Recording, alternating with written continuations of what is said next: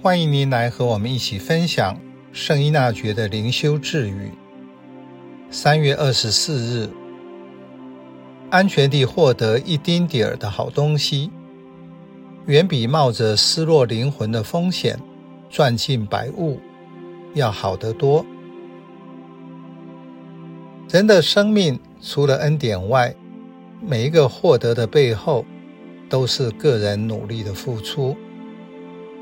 在充满挑战和诱惑的路上，危机四伏，难免会伤痕累累，甚至付出生命的代价。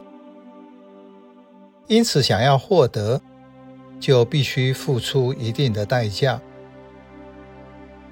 英国文学家布尔沃利顿说：“维持一座空中楼阁。”需要付出高昂的代价。重点是，我在生活中为什么要追求那座空中楼阁？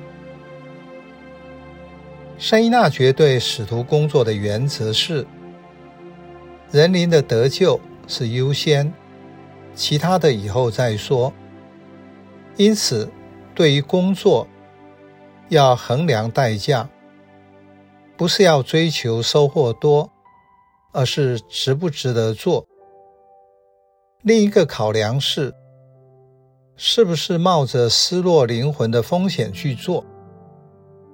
如果仅仅是物质的，那么更不值得。因此，假如你能够做一件好事情，不要冒险，为了得到更多。而有失去灵魂的危险，就是少做，比你做好多好多，却会犯罪，要好得多。具体的说，你要珍惜已经有的，不要过分的冒险，基本上是安全。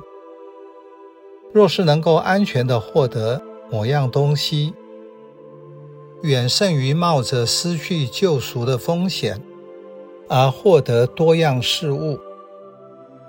从价值观来说，是重质不重量。西洋有句谚语说：“一个石头制的牛，它拉不动一辆牛车。”所以，同样的一百只石牛也没有用。但是活的牛，只要一只就够了。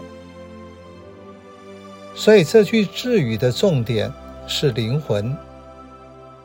马窦福音十六章，耶稣说：“人纵然赚得了全世界，却赔上了自己的灵魂，为他有什么益处？或者，人还能拿什么？”作为自己灵魂的代价。